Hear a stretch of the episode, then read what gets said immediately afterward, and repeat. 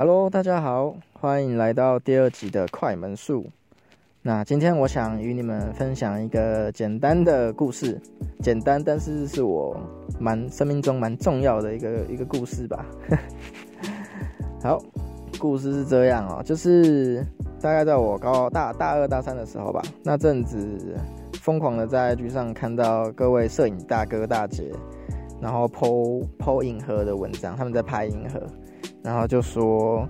什么银河系开跑啦，什么什么之类的，然后各式各样的神作啊，对，然后看了看了，我自己也心痒痒的，也想要去解一下这个成就嘛，对啊，因为我自己一直会有想要拍的东西啊，像是日出啊、星星啊、银河啊，或是说拍人啊，会想要特地去拍一些东西。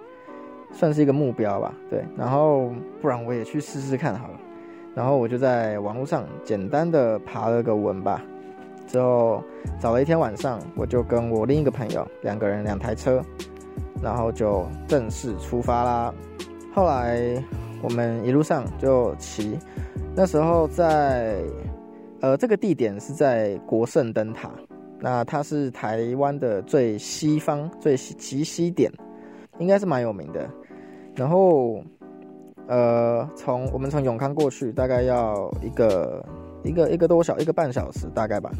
对，然后我们就骑前一个小时就是大路嘛，那种还好，就骑骑。那时候已经是晚上，对，那时候晚上，我们就骑骑骑骑骑骑骑骑骑。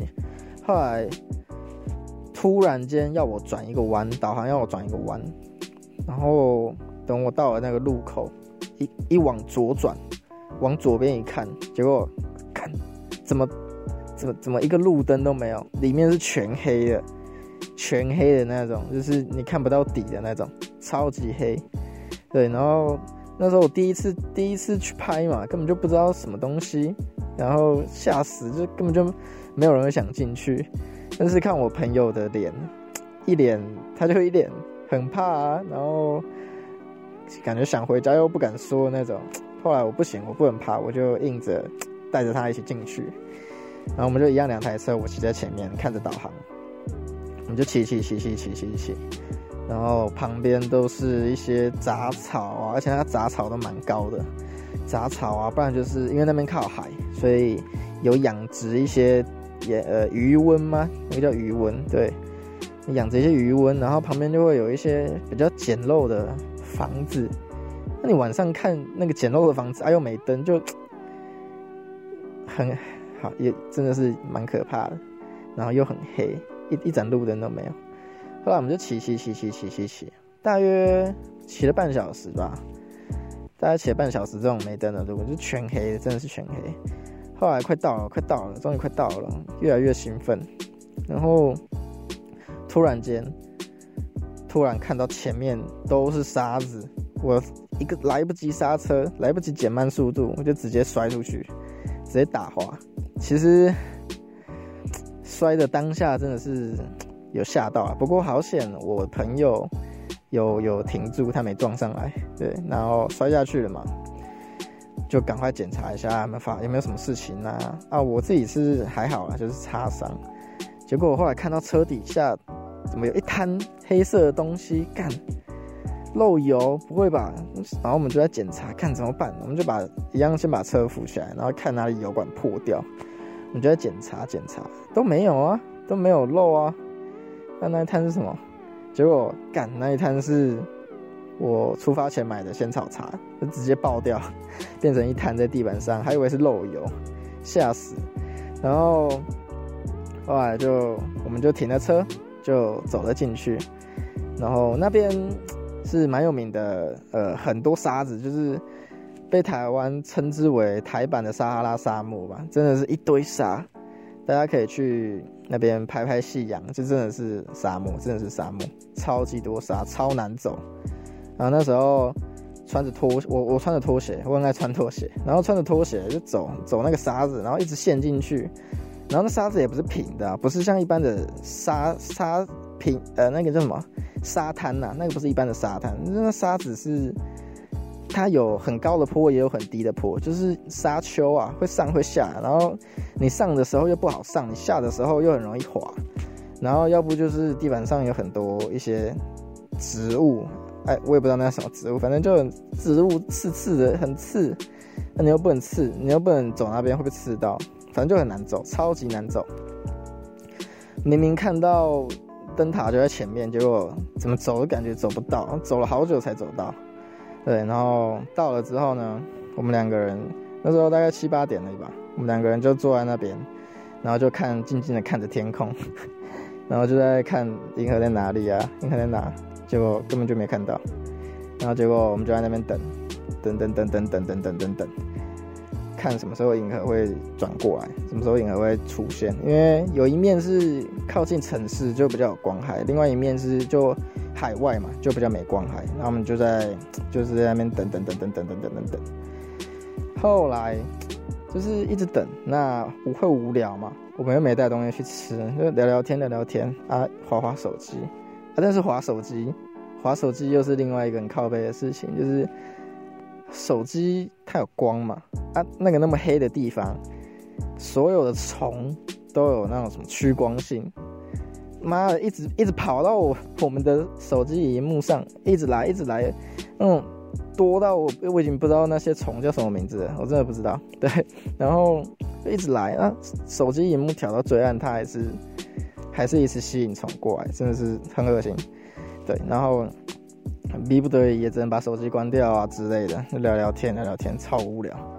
后来等等等等等，一直等到了半夜一两点，才终于稍稍微微的看到银河。那它是从有光害的地方，慢慢的转转到没光害的地方，所以转到那个交界啊，所以才刚好看得到。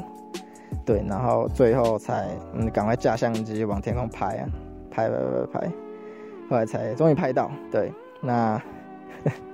如果你们想看我的这张照片长什么样子的话呢，那可以到我的 IG 看，我也把它放到 IG。对，那后来回来之后有得到一些经验吧，就是第一个就是说，我们那时候功课没做足啊，就其实国圣灯塔有两个两个两个地方可以去，一条是我们走那条从正面进去，真的是有够难走。